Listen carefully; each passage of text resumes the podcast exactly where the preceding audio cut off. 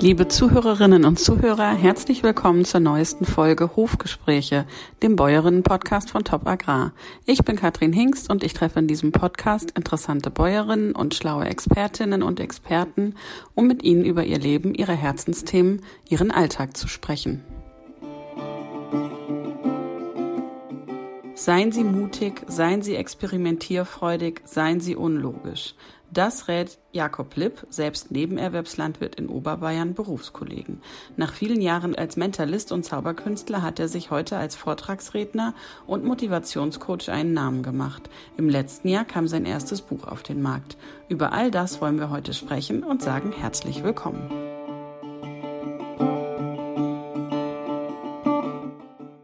Herr Lipp, herzlich willkommen zu unserem Bäuerinnen-Podcast. Ich freue mich, dass Sie da sind.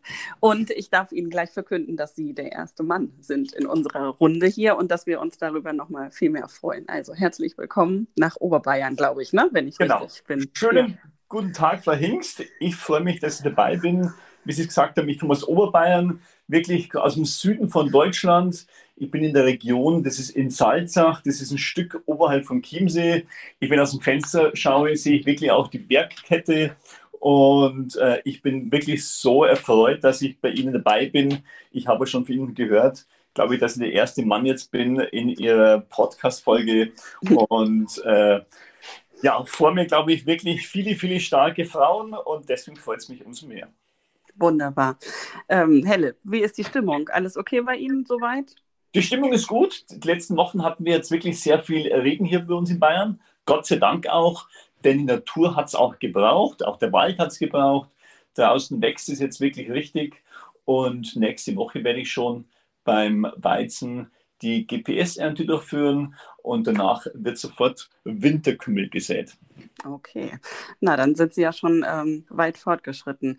Ähm, Herr Lipp, also es kam jetzt ja dazu, dass Sie hier in unserem Podcast eingeladen wurden. Das ging zurück auf meine Kollegin Frau Bröker, die ähm, vor einigen Jahren über Sie ein Porträt geschrieben hat. Damals äh, waren Sie, also in vier Jahren kann viel passieren, damals waren Sie Nebenerwerbslandwirt und ähm, haben als Zauberkünstler, ähm, sind Sie durch äh, Deutschland getingelt sogar auch und ähm, haben da ihr zweites Standbein aufgebaut. Ähm, wie geht es der Zauberei heute, vier Jahre später? Also ich blicke immer noch gerne auf die Zeit zurück. Ähm, es hat sich einiges getan. Ich bin nicht nur durch ganz Deutschland getingelt, sondern auch, wie Sie gesagt haben, äh, durch Österreich, durch Schweiz, Italien, Liechtenstein, also wirklich fast halb Europa.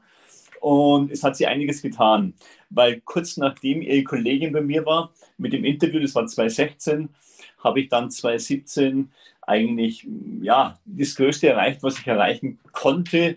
Das war Künstler des Jahres, ich war Metallist des Jahres und dann habe ich gewusst, nach über 20 Jahren Bühne, ich möchte nochmal einen nächsten Step gehen und habe jetzt den Fokus dann mehr auf Vorträge gerichtet, wo ich wirklich Menschen äh, helfen kann, unterstützen kann, wo ich Firmen was zurückgeben kann von meinem Erfahrungsschatz. Aber ich blicke immer natürlich noch gerne auf meine Zeit zurück, wo ich wirklich auf der Bühne stand und Menschen begeistert habe. Mentalist des Jahres, sagen Sie.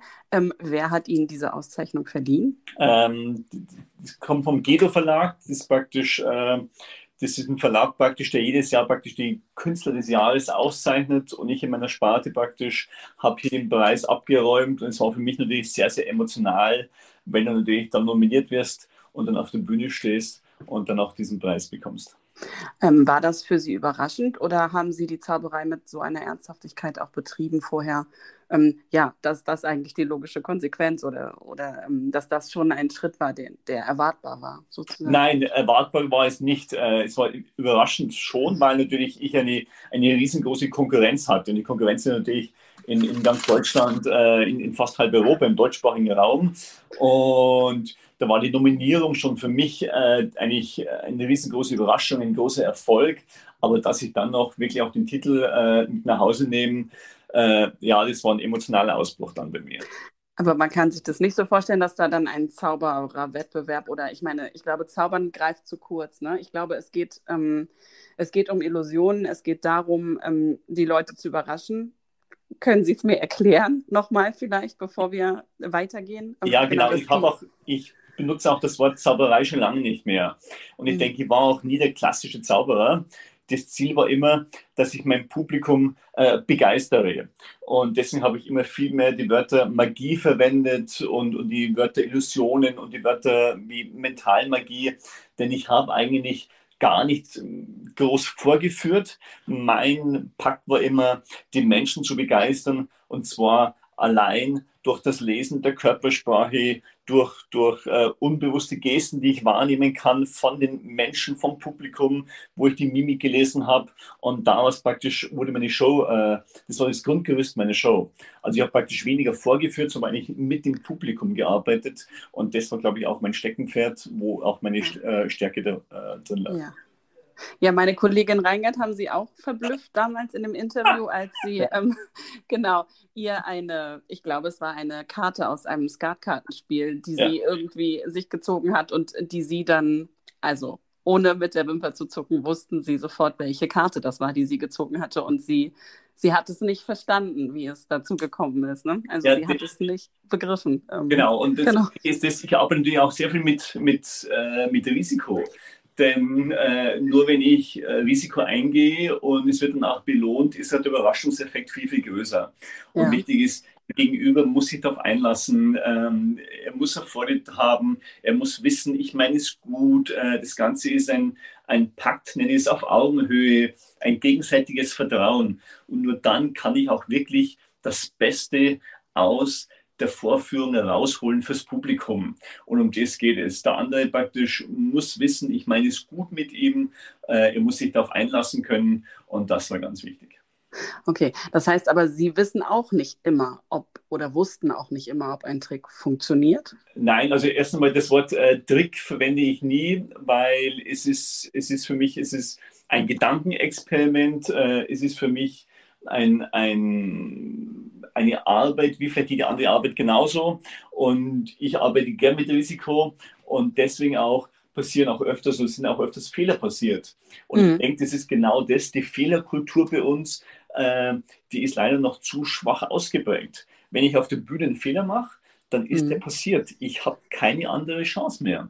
Und ich weiß noch ganz genau, das war bei einer richtig großen Bank. Ich stand auf der Bühne, mein größtes Experiment ähm, ging schief. Und danach kam der Vorstandsvorsitzende zu mir und sagt, Herr Lipp, wir sind so froh, dass Ihnen auf der Bühne ein Fehler passiert ist, weil Ach. genau das ist bei unseren Mitarbeiterinnen und Mitarbeitern das Problem. Sie meinen, sie dürften keine Fehler machen. Und deswegen werden wir in der Entwicklung des Unternehmens so gebremst, weil die nur das tun, was sie sicher können und sie trauen sich keine neuen Aufgaben zu.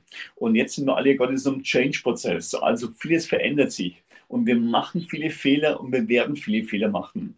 Nur wenn ich es mir nicht zutraue und wenn ich nicht zu meinen Fehlern stehe, dann habe ich keine Chance, den nächsten Step zu gehen. Mhm. Ich habe ich habe mir vorhin erzählt, ich sehe jetzt nächste Woche, übernächste Woche spätestens den Winterkümmel aus. Habe ja. ich noch nie gemacht. Zum ersten Mal, zum ersten Mal dass, ich, dass ich Winterkümmel aussehe. Äh, ich habe eine riesengroße Freude. Warum soll ich es nicht tun? Ich probiere es. Ja, und ähm, dieser Winter Winterkümmel, ist das eine Zwischenfrucht oder ist das, ähm, spekulieren Sie darauf, dass Sie Kümmel ernten Ende des Jahres? Oder wie darf ich mir das vorstellen? Genau, das ist Haupt, Hauptfrucht und wird nächstes Jahr vermutlich im Juli geerntet. Und, ja. Genau, und wird jetzt angesät. Und ich freue mich sehr drauf.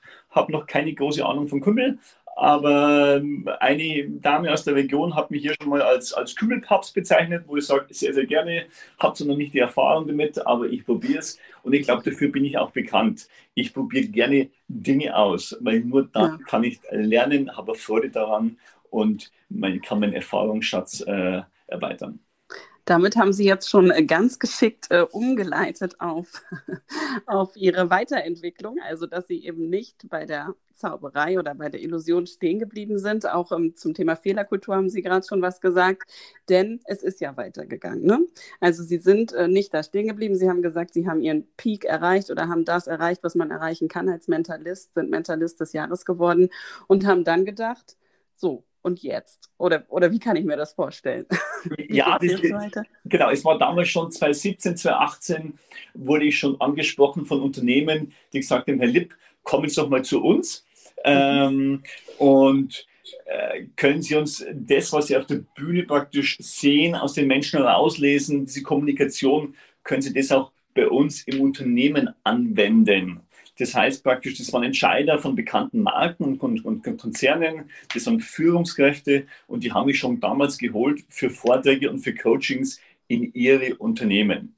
Und damals ging es schon um das Thema, äh, die meisten setzen ihr Steckenpferd auf die Digitalisierung, aber leider bleibt dann der Mitarbeiter, der Mensch oder die Kommunikation mit den Kunden bleibt dann oft im Hintergrund. Und da hätte man so ein großes, enormes Potenzial, was man hier für den Erfolg noch äh, ausschöpfen könnte. Und dort praktisch habe ich angesetzt und habe meine ganze Erfahrung und mein Wissen aus den Veranstaltungen weitergegeben und habe dort viele Vorträge gehalten. Und das war also der Schritt hin zum Keynote Speaker, zum Gastredner, wo ich jetzt eingeladen werde bei Verbände, bei Konzerne, bei Unternehmen, bei Firmen, die mich holen für die Tagungen, für die Kongresse oder für die Versammlungen. Mhm. Und haben Sie gleich sofort gedacht, boah, ja, das ist eine richtig gute Idee und das passt genau und da, genau da kann ich ansetzen, als es darum ging, dass Sie die ersten Vorträge hielten? Oder war auch ein bisschen Skepsis und Zögern dabei bei Ihnen? Äh, nein, Skepsis und Zögern nicht. Ähm, also auf der, irgendwo auf der Bühne zu stehen oder praktisch in einen, eine Tagung zu leiten, das war nie das Problem. Das hat sogar richtig Freude gemacht. Mhm. Äh, das Thema war sicher dann immer, ähm, dass ich noch mehr auf die, auf die Firma, auf das Unternehmen eingehen muss. Aber ich denke auch, das ist auch meine Stärke, zuzuhören und zu wissen, wo brennt wo kann man den Finger in die Wunde legen und wo ist das größte Potenzial, was man ausschöpfen könnte und wo kann man wirklich ansetzen. Ich glaube, das war für mich dann mehr so etwas wie eine Herausforderung, die wirklich große Freude gemacht hat und wo ich mich nochmal wirklich äh, reingearbeitet habe. Aber das war nie das große, das große ähm, das große mhm. gute Gefühl, sondern immer, immer ein schönes Gefühl, weil es, man hat ja sofort den Erfolg gesehen und es kam mir immer sehr viel Feedback zurück. Mhm.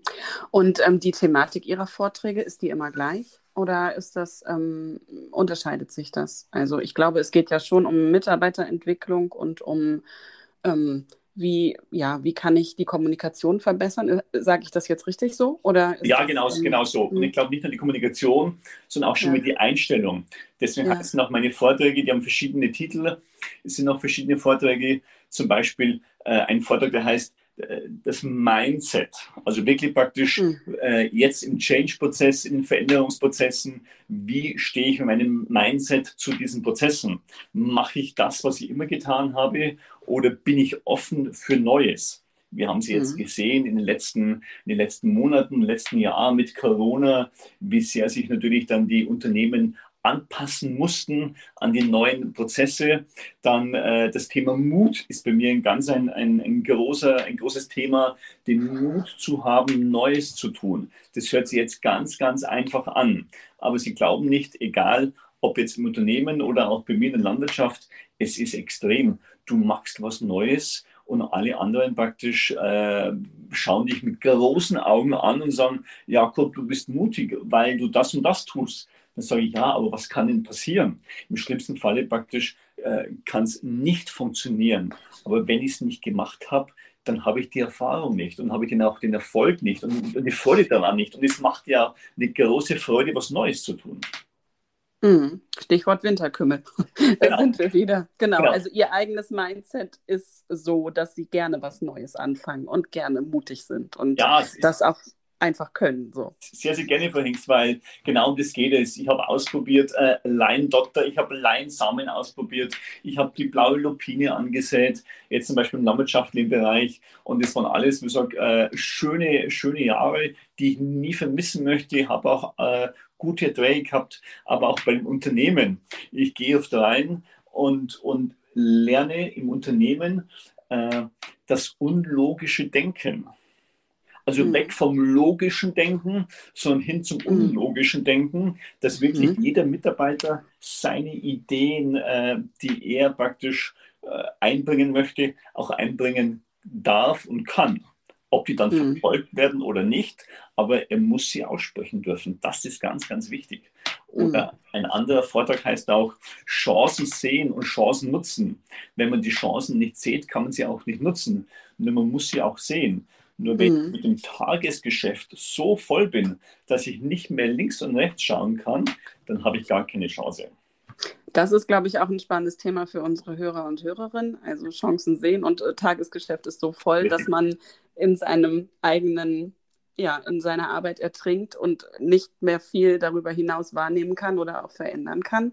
Ähm, was raten Sie denn dann den Führungskräften und den Unternehmen, um, um da Platz und Raum für zu schaffen? Also wichtig ist wirklich mal zuerst mal, dass alle, alle Unternehmen ihre Ideen, ihre Vorschläge, ihre Visionen wirklich sagen dürfen. Dann mhm. auch, dass die Konfliktbewältigung im Unternehmen wirklich offensiv äh, dargestellt wird, dass man auf alle Fälle lösungs- und problemorientiert arbeitet und apropos mhm. Probleme. Viele Unternehmen haben immer so ein so, so, so ein Center oder eine Abteilung äh, für Reklamationen, für Probleme. Aber machen mhm. wir doch mal eine Abteilung, die nur dafür zuständig ist, dass sie Kunden begeistern. Das wäre genau das Gegenteil. Ich, ich ja. reagiere gar nicht auf die Probleme, sondern ich versuche die im Vorfeld gar nicht äh, entstehen zu lassen, sondern ich habe eine Abteilung, die nur dafür zuständig ist, dass ich die Kunden im Vorfeld schon begeistere. Das wäre klasse. Das wäre eigentlich das, wo wir darauf hin möchten. Mhm. Mhm. Ähm, Herr Lipp, ähm, welchen Einfluss haben Ihre beiden früheren Berufe, also wir haben es jetzt gerade schon angerissen, ne? also die, der Mentalistenberuf ja. und der Beruf als Landwirt, ähm, welchen Einfluss haben die heute auf Ihre Tätigkeit und auch auf Ihre Klugheit oder Weisheit, solche Probleme irgendwie anzugehen? Also für mich haben die eine, einen ganz großen Einfluss, weil ich, ich äh, habe Dinge gelernt, die ich jetzt auch weitergeben möchte, und ich, ich sage es mit drei Wörtern, das ist, glaube ich, äh, die Flexibilität, das ist mhm. der Mut und ganz, ganz wichtig für mich, der dritte Punkt, das Vertrauen in mich, dass ich weiß, ich kann das tun, ich darf das tun, ich möchte das tun und ich tue es auch. Und ähm, dieses Vertrauen, das ist Ihnen mitgegeben. Das haben Sie einfach schon immer gehabt? Nein, das habe ich sicher. Nein, äh, ich bin von Erziehung her, glaube ich, auch in den ersten Jahrzehnten, glaube ich, äh, habe ich es nicht gehabt. Das habe ich mir selbst äh, aneignen müssen. Und ich denke auch, äh, ich war über 2000 Mal auf der Bühne gestanden. Ich habe eine Million Menschen begeistert, wenn ich, wenn ich es so sagen darf. Ich war auf vielen Tagungen, Kongressen, auf Veranstaltungen. Und ich glaube, das Vertrauen habe ich mir arbeiten müssen. Und zwar, dass ich, dass ich weiß, ich kann mich auf die Bühne stellen und man hört mir zu, weil ich was zu sagen habe, weil ich was mitgeben möchte und weil ich es auch gut meine. Also das ist so, ich will ja nichts drüber stülpen über jemanden, das ist meine Meinung, sondern ich will ja jemandem helfen, wenn ich ihm praktisch wertvolle Tipps gebe, äh, wie er erfolgreicher sein kann. Und um das geht es, das Vertrauen praktisch, das habe ich erst erlernt in den letzten zwei Jahrzehnten. Ähm, welche Rolle spielt der Hof dabei? Also für Sie in Ihrem Leben? Ist das Ihr Rückzugsort, Ihre Erdung? Das haben Sie wunderbar beschrieben. Das ist genau das. Das ist der mhm. Rückzugsort. Ich sage immer auch von, von sicher auch eine Mischung aus äh, einmal Glamour und einmal äh, wieder die Erdung am, an der Ackerfurche. Ja. Aber auch äh, der Hof für mich, das ist, das ist äh, der, der, Grund und Boden, der mir gehört als Lebensgrundlage. Und da habe ich auch Verantwortung und die habe ich gerne. Und ich, das, das Thema natürlich auch Natur kommt dazu, weil näher an der Natur kann ich nicht sein, als wenn ich täglich beim Fenster rausschaue oder auch rausgehe auf, auf meine Flächen und wirklich sehe, was die Natur gerade hier für wunderbare Entwicklung nimmt. Ich weiß, vor einigen Jahren, da hatte ich Leinsamen und wenn du am Vormittag äh, rausgehst und vor dir ein, ein Feld blau blüht äh, mit, mit Lein, schöner geht es doch nicht. Hm, ja, das stimmt.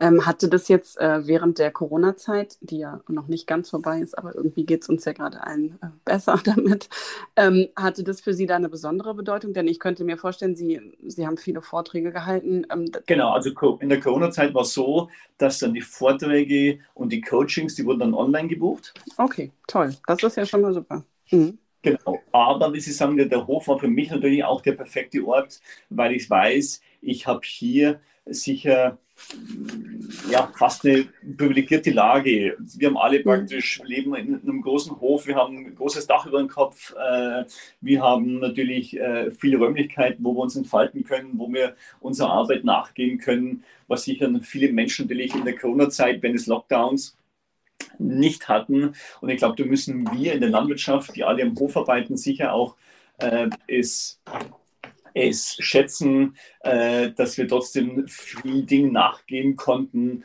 wo uns sicher anderen wahrscheinlich, äh, die uns fast neidisch sind. Wir, wir können die Tür nachmachen, können ausgehen, können uns frei bewegen und das während des Lockdowns. Und da muss ich sagen, äh, da haben wir sicher wir, also in der Landwirtschaft sicher, hatten es wirklich, glaube ich, noch gut. Mhm. Ähm, war denn diese erzwungene Entschleunigung, die wir alle erlebt haben, die sicherlich auch Sie erlebt haben, war das der Auslöser dafür, ähm, ein Buch zu schreiben, Herr Lipp? Denn gleich wollen wir über Ihr Buch sprechen. Also, als Corona begann im März 2020, da war es so, dass mein Buch ähm, schon zu fast 70 Prozent fertig war. Ah, okay, okay. Ich, ich weiß noch, ich habe zu schreiben begonnen vor vielen, vielen Jahren. Das war mir auf einer Zugfahrt, glaube ich, nach Mannheim. Im, im, im Zug habe ich dann angefangen und dachte mir, Mensch, jetzt starte ich mit meinem Buch. Dann habe ich dann wieder alles mal weggelegt, lange Zeit. Habe dann 2019 angefangen und äh, als Corona begann, war ich eigentlich schon, äh, ja, nicht fast fertig, aber fast, ja, hatte ich das meiste und habe ich dann letztes Jahr im Sommer dann mein Buch fertig geschrieben und es kam dann heuer jetzt im April äh, auf den Markt. Genau, und ich habe es hier vor mir liegen. Es heißt Kommunikative Kompetenz, 36 Mentalistenkniffe für Führungskräfte. Und ich habe auch reingelesen und als erstes habe ich mich gefragt, Herr Lipp, haben Sie das Buch selber geschrieben? Haben Sie wirklich, ist das Ihre Schreibe? Denn es ist ganz schön und toll lesbar. Also Kompliment von einer Journalistin. Vielen, vielen Dank, Frau Hinks. Das Thema ist, ist äh, äh, was ich gemacht habe. Ich habe sehr viel über über Diktiergerät aufgenommen. Ja. Weil ich weiß, dass ich sicher auf der Bühne, ich komme ja nicht vom, vom Sprechen, das heißt natürlich, äh, ich habe das auch praktisch genutzt, dass ich praktisch Teile in meinem Buch vorher gesprochen habe und das dann praktisch aufgeschrieben habe. Und ich muss sagen, äh, wichtig ist natürlich dann auch diese ganzen Korrekturphasen, die man hat. Da werden viele Artikel oder viele, viele Kapitel, die man dann auch mit drei, vier, fünf Mal umschreibt. Also es ist richtig viel Arbeit. Hm. Ja, ähm, aber das ist äh, auf jeden Fall ein super Ansatz und das ist ihm richtig gut gelungen. Also man, man fängt an zu lesen und man ist äh, sofort gefesselt. Also das ähm, hat äh, offensichtlich gut funktioniert mit dem, mit dem Gesprochenen, das einfach in den Text zu überführen. Ähm, genau, man toll. kann das Gesprochene nicht eins zu eins dann aufschreiben, aber, aber fast. Und das ist, ich komme vom, vom Sprechen, also sprich von der Bühne. Und das war dann für mich der Auslöser, dass ich sage, Mensch, äh, ich ich spreche praktisch mein Buch und was ich spreche, dann äh, mhm. auf. Das heißt, Sie wollen ähm, den Lesern ähm, helfen, also Kommunikationskompetenzen vermitteln und an, dass man sich auf alte Tugenden besinnt, ne, würde ich mal sagen. Also ganz äh, besonders ähm, angesprochen hat mich das Kapitel gleich das erste mit der zum Thema Aufmerksamkeit mhm. und Smartphone, wo Sie sagen, wo Sie berichten, wie ja, wie wie ähm, wie sehr sich unsere Aufmerksamkeitsspanne verändert hat und ähm, eigentlich schon direkt im ersten Kapitel darauf abzielen, dass man sich selber und sein eigenes Verhalten hinterfragt. Denn ich glaube, das Smartphone kann sich ähm, niemand, also kann niemand aus seinem Alltag mehr komplett ausschließen. Ja. Und trotzdem braucht man Grenzen dafür. Ne? Also Sie sprechen mir aus dem Herzen, das sind die, die alten Tugenden, die aber jetzt wieder richtig modern werden. Und zwar wirklich äh, in der Kommunikation die Aufmerksamkeit zu fördern. Wir schauen uns das Ganze mal an die Aufmerksamkeit bei Menschen, die hat sich in den letzten Jahren drastisch reduziert. Ist jetzt kein Scherz. Es gibt eine Studie von Microsoft sogar, dass die Aufmerksamkeit bei Menschen, die ist geringer als die eines Goldfisches. Sie werden viele von Ihnen wahrscheinlich lachen. Äh, ich glaube, mittlerweile ist wirklich äh, der Mensch irgendwie von, von, von 12 Sekunden noch vor 10 Jahren oder was auf, auf 8 Sekunden und der Goldfisch hat eine Aufmerksamkeit von 9 Sekunden. Ach, der Goldfisch, der salopp gesagt im Wasserglas äh, rundherum schwimmt und sonst keine große Aufgabe hat, hat eine größere Aufmerksamkeitsspanne als wir Menschen. Und es geht genau um das, um die Kommunikation. Äh, es gibt ein altes Sprichwort, das heißt, beim Reden kommen die Leute zusammen. Und genau hier bei Ihnen auch, wir machen einen Podcast, wo man sagt, in der Stimme, das sind Gefühle, das sind Emotionen. Äh, da kann man natürlich auch eine, eine, eine, eine Grundstimmung raushören. Und wer erfolgreich kommunizieren will, der muss natürlich auch auf den Gegenüber einstellen können und dessen Sicht der Dinge begreifen. Das hört sich einfach an, ist es aber gar nicht, weil die Menschen, die, die senden Signale. Und ein aufmerksamer Gesprächspartner kann diese Signale, äh, die Infos liefern, kann er die erkennen, kann er die äh, umsetzen und kann er auf die Situation optimal reagieren. Ähm, 36 Kniffe ähm, schlagen Sie vor den Lesern oder 36 Kniffe, mit denen man zu einer besseren Kommunikation, welche dieser Tugenden oder welche, welcher dieser Kniffe ist, meinen Sie ist der wichtigste? Oder kann man das so gar nicht sagen? Ähm, also den wichtigsten, denke ich, den gibt es nicht. Äh, was für mich äh, spannend ist, äh, dass eigentlich das gesprochene Wort hat gar nicht eine so große Bedeutung, äh, weil wir müssen das immer ansehen im, in der Verbindung zur Körpersprache und zur Stimmfarbe.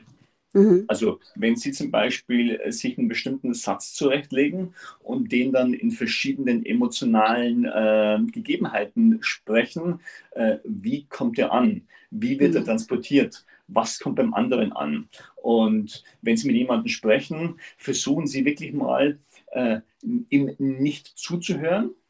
Mhm. Klar sollte man zuhören, aber achten Sie mal rein auf seine Körpersprache, auf die Stimme, äh, wie er es sagt. Und darauf praktisch können Sie viel, viel mehr Wert legen, wie es wirklich meint. Und mhm. das sollten wir viel mehr tun. Und deswegen finde ich auch einen Podcast so spannend, weil man so viele Dinge raushört.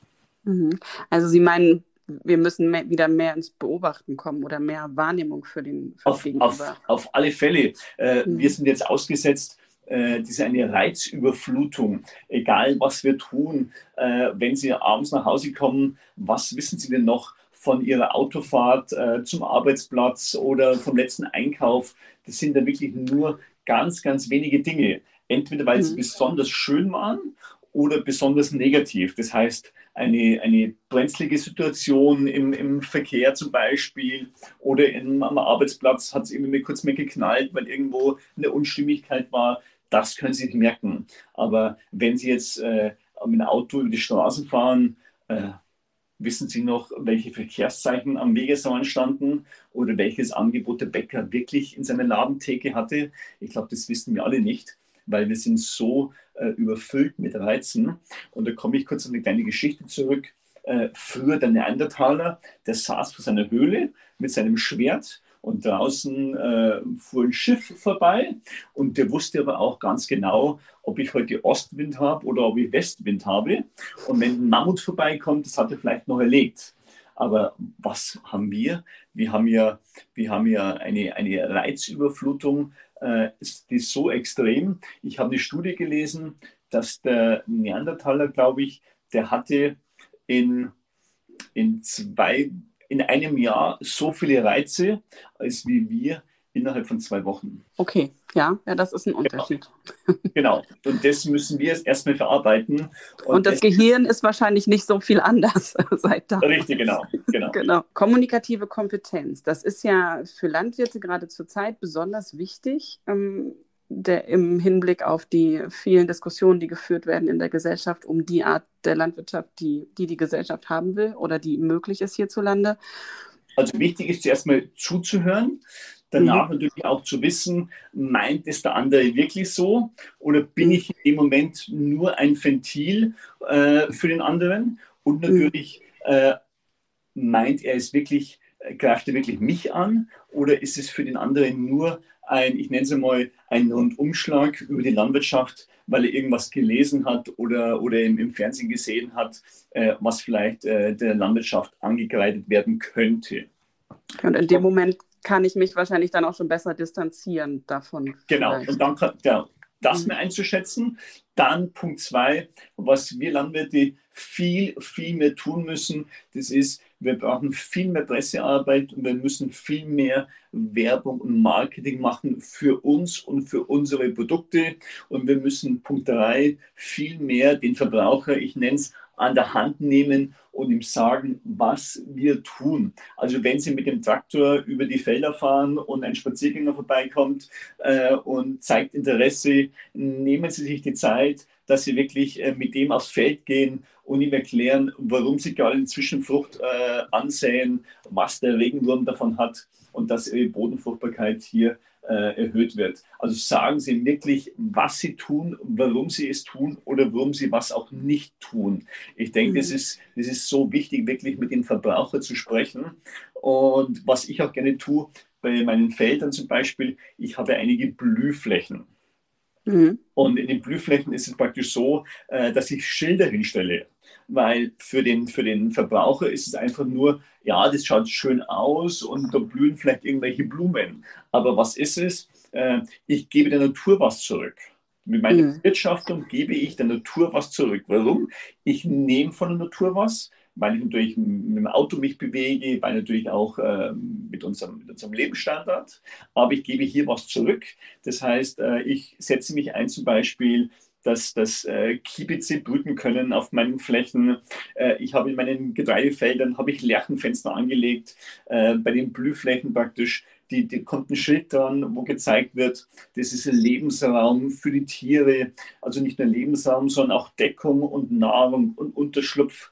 Und wenn ich jetzt auch meine Kulturarten wie Leinsamen und Leindoktor ansehe, dann merken die wirklich, hier wird Lebensmittel produziert. Und das ist wichtig, dass wir praktisch dem Verbraucher ganz klar sagen, hör zu, wir produzieren Lebensmittel und wir machen es so gut wie möglich und wir tun alles, damit wir wirklich die besten Lebensmittel in die Märkte bringen. Hm, okay, ja, sehr spannend. Ähm, könnten Sie uns noch einen Kniff aus Ihrem Buch ähm, raus ähm, raussuchen und uns das nochmal näher erklären? Oder vielleicht eine, eine Sache, die Sie gerne den Landwirten mitgeben wollen? Ähm. Ein Kniff aus meinem Buch. Mhm. Also was ich immer, äh, was für mich ganz, ganz äh, spannend ist, ähm, es gibt ein Hormon, das heißt Oxytocin. Mhm. Genau, das, das gibt's Ich glaube, das kennen die meisten Landwirte. Genau, das kennen die meisten Landwirte, das kennen sie, glaube ich, in der Regel von der Tierhaltung. Das gibt es auch aber bei uns Menschen, wir haben sie genauso. Und das nennt man auch Kuschelhormon oder Bindungshormon. Mhm. Und das ist so ein Kniff, nämlich äh, wo Sie jemanden gegenüber für sich gewinnen können, und zwar das Thema Nähe. Kleines mhm. Beispiel aus meinem Buch. Äh, wenn Sie wissen, Sie gehen vielleicht mal zu Ihrem Lieblingsitaliener um die Ecke oder ins Dorf oder in die Stadt. Was passiert? Beim ersten Mal äh, begrüßt Sie den Italiener mit Buonasera. Beim zweiten Mal schüttelt er schon Ihre Hand und, und fasst sie am Oberarm an. Beim dritten Mal werden Sie schon fast umarmt. Und beim vierten Mal praktisch, äh, die Frau heißt schon äh, Ciao Bella. Und, und also wirklich, äh, er lebt das so. Und was passiert? wir fühlen uns doch wohl. Wir haben das Gefühl, dass wir schon fast äh, bei dem Italiener zur Familie gehören. Und mhm. das Ganze praktisch, was passiert? Diese Nähe, die wir spüren, wir schütten das Hormon Oxytocin aus. Mhm vorhin erklärt, Bindungshormon, Kuschelhormon, wir fühlen uns wohl.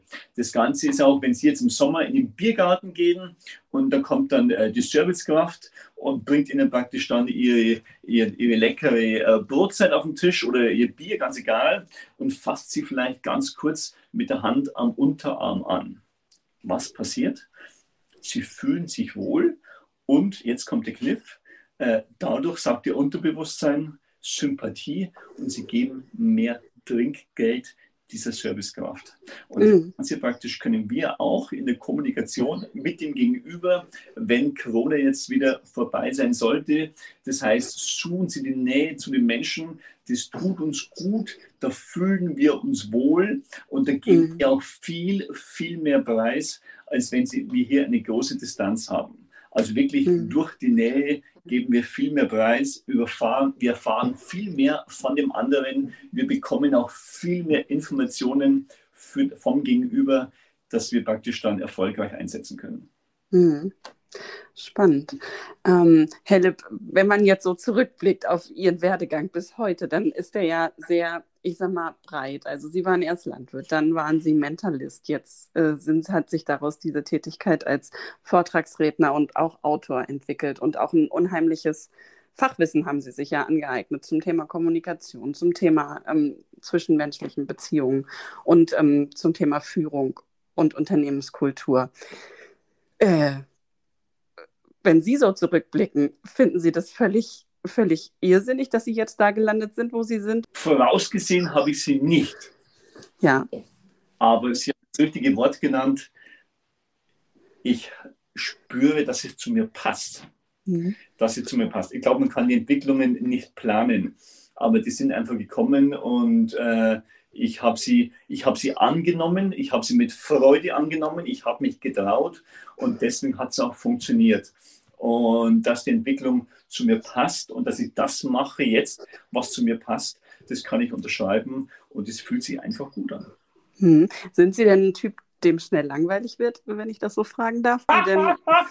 Entschuldigung, meine Frau sagt immer, äh, immer am Sonntagnachmittag, äh, wenn wir mal nichts tun, ob mir schon langweilig ist. Und deswegen muss ich jetzt schmunzeln. Äh, sicher sind manche Tage dann für mich auch, ich nenne es fast zu kurz. Mhm. Die könnten auch ein Tick länger sein, weil ich natürlich mich auch gerne beschäftige oder auch viel zu tun habe. Aber äh, ähm, ja, also so, so richtig mal nichts tun äh, ist schwierig. Okay, alles klar, Herr Lipp. Ich sage jetzt ähm, Dankeschön. Ich habe ganz viel gelernt in diesem Podcast. Das war richtig äh, interessant und klasse und hat Spaß gemacht. Und ähm, genau, ich habe äh, viel darüber gelernt, wie man sich weiterentwickeln kann, wohin man auch als Nebenerwerbslandwirt kommen kann in äh, in welche Gefilde. Und ich bedanke mich ganz herzlich dafür und ähm, würde sagen, dass wir hier jetzt an dieser Stelle Schluss machen. Sehr Schluss. gerne, Frau Hingst. Ich bedanke mich auch für Ihre Zeit. Es war so fein. Ich glaube, wir könnten jetzt noch wahrscheinlich äh, ja. Stunden weiter sprechen. Und vielen lieben Dank für den tollen Podcast. Und ich freue mich und Ihnen draußen alles, alles Gute. Und denken Sie dann auch in der Landwirtschaft, seien Sie mutig, seien Sie experimentierfreudig und machen Sie auch unlogische Dinge.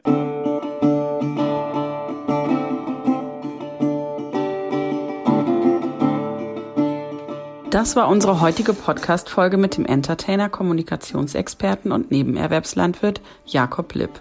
Wer mehr über das Buch und Jakob Lipps Tätigkeit als Vortragsredner erfahren möchte, findet weitere Infos auf seiner Homepage jakoblipp.com. Im nächsten Podcast geht alles um den Wald. Wir sprechen mit Selina Utz. Sie ist Försterin in Baden-Württemberg und betreut über 1800 Hektar Wald. Wir freuen uns auf Selina und auf meine Kollegin Katharina Meusener, die den nächsten Podcast übernehmen wird.